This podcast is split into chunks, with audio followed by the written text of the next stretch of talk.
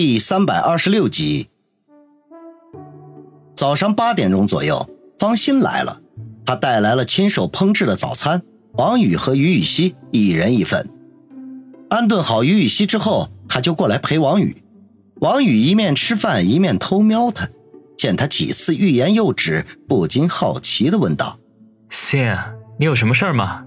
方心迟疑了一下，压低声音说道：“小雨。”你，你说服希儿了？我看他今天好像心情不错的样子。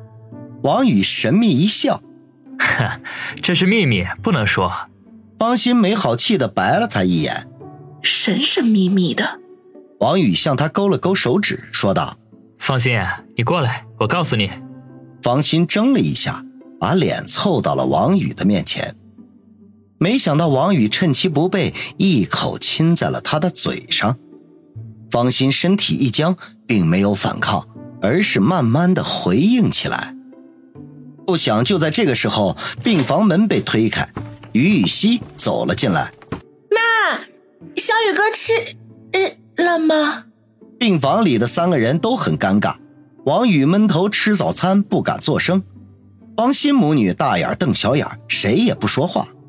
仿佛一下子时间被凝固了，不知道过去了多久，外面走廊里响起了清脆的高跟鞋声，于雨溪才小声的说道：“呃，是思思姐来了，我我先回房间了。”说完，幽怨的瞥了王宇一眼，垂着头走了出去。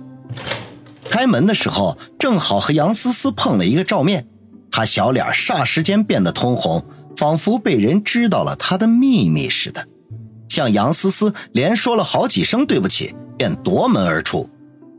杨思思被弄得一脸的莫名其妙，摇头说道：“嗯，小溪也太腼腆了。”王宇和方心相视苦笑，后者站起身来说：“思思，你来啦，呃，正好我过去照顾希儿。”杨思思对方心仍旧有些敌意，只是礼貌性的嗯了一声。方心转头看了一眼王宇，说道：“小雨，那我过去了。”好。王宇点点头，嘴唇上还残留着方心唇上的柔软。如果不是于雨溪忽然出现，他没准还能满足一下手幅。这说起来，方心那挺拔的胸部，他已经很久没有光顾过了。杨思思鼓着腮帮子坐在床边，没好气的问道。每天连大明星都是第一个来，今天怎么换成方心了？说实话，王宇这些天被诸多女人们包围着，他心里头的醋坛子不知道打翻了多少次。这现在终于有机会发泄发泄了。王宇呵呵陪笑道：“哈，雪飞这会儿啊，恐怕已经在去机场的路上了。美国方面催得紧，他走了。”杨思思眼中一亮，幸灾乐祸地说。走了真好，免得他一天到晚的缠着你，好像是你的什么似的。王宇讪讪一笑，不敢接话。对于杨思思，最好的办法那就是保持沉默。这条宝贵的经验，他可是用血大的代价换回来的。杨思思见王宇不出声，有些无趣的叹了口气，低声的说道：“小雨，最近公司和朝阳会的事情太多。”我也不能天天过来陪你了。王宇心疼的抓住她的柔仪，轻声的说：“思思，辛苦你了。等我好了，我带你出去散散心，放松放松。”杨思思似笑非笑的瞥了他一眼，揶揄的说道：“只带我一个？你的那些女人们会同意吗？一碗水总要端平吧？”王宇尴尬的笑道：“ 思思啊。”我对你的心，天地可表，日月可见呐。你受了这一次伤之后，怎么开始学会拽词了呢？算了，我没空听你胡扯。一会儿公司还要开一个高层会议，我这就走了。杨思思起身说道：“再多待一会儿嘛。”王宇拉了下她的手，不肯松开。杨思思其实也不想走，可是没有办法，无奈的说：“那我明天再来看你。”好吧。只能这样了。王宇可怜兮兮的松开了杨思思的手，杨思思笑着在他脸上亲了一口，说了一声拜拜，起身出去。临到门口的时候，王宇忽然叫住他说：“思思，最近有时间留意一下市里面的动静，要是有关系的话，多打听一下人事调动方面的事情。”杨思思一愣，不解的问道：“你又搞什么鬼？”别管那么多，按我说的做就是了。杨思思哼了一声，推门出去。王宇松了口气，尽管杨思思能够得到的消息有限，可聊胜于无啊。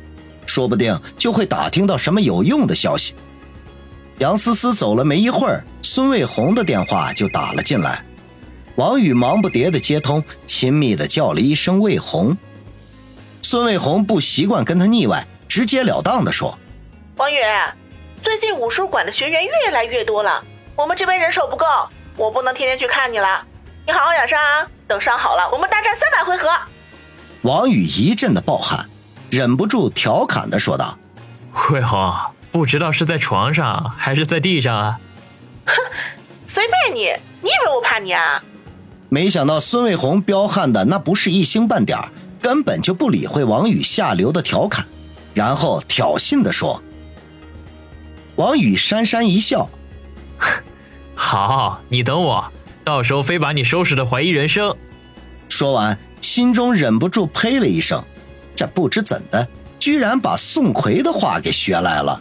恭候大驾，拜拜。孙卫红不客气的挂断了电话。王宇拿着手机摇摇头，心说醋坛子和舞痴都在，哎，终于可以安静了许多。结果这一个上午，除了过来换药的护士之外，竟然再也没有人过来看他，就连在隔壁的方心和于雨溪也仿佛凭空消失了一般。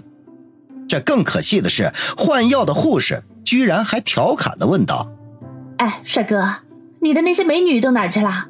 昨天还莺声燕语的，今天怎么一个都没来？”王宇对他直翻白眼，没好气的说：“是我把他们赶走的。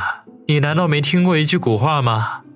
换药护士一愣，好奇的问：“什么古话？”“三个女人一锅粥，我五六个女人都成浆糊了。”换药护士被他逗得咯咯叫笑，手下一个不小心碰到了伤口，顿时痛得王宇惨叫一声，龇牙咧嘴的说：“啊，白衣天使，敢问王小雷护士在哪里啊？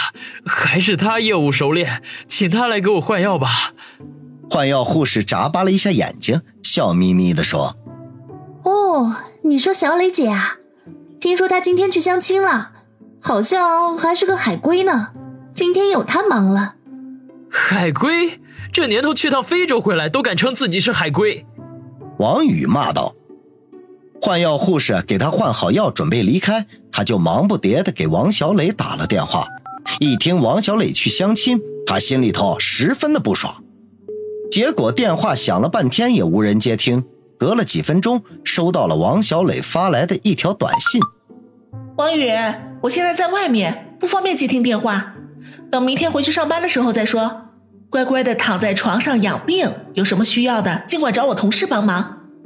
王宇一阵的挠头，把手机丢在一边，唉声叹气起来，满脑子都是王小磊和某个戴着眼镜、高大帅气的海归吃饭聊天，然后，哎，这好不容易熬到了中午，母亲陈兰芳过来送饭。见他病房里出奇的安静，不禁好奇的问：“他们人呢？”“他们都忙，没空搭理我。”王宇郁闷的说。陈兰芳微微一笑，说道：“小雨啊，不是妈说你，你这么多个女人，你以后怎么解决呀？咱们国家可是有规定的，只能是一夫一妻呀。”哎，妈都替你愁的慌。这些个姑娘一个比一个漂亮，不是公司的老总，就是大明星，哎，要么就是警花武术教练的。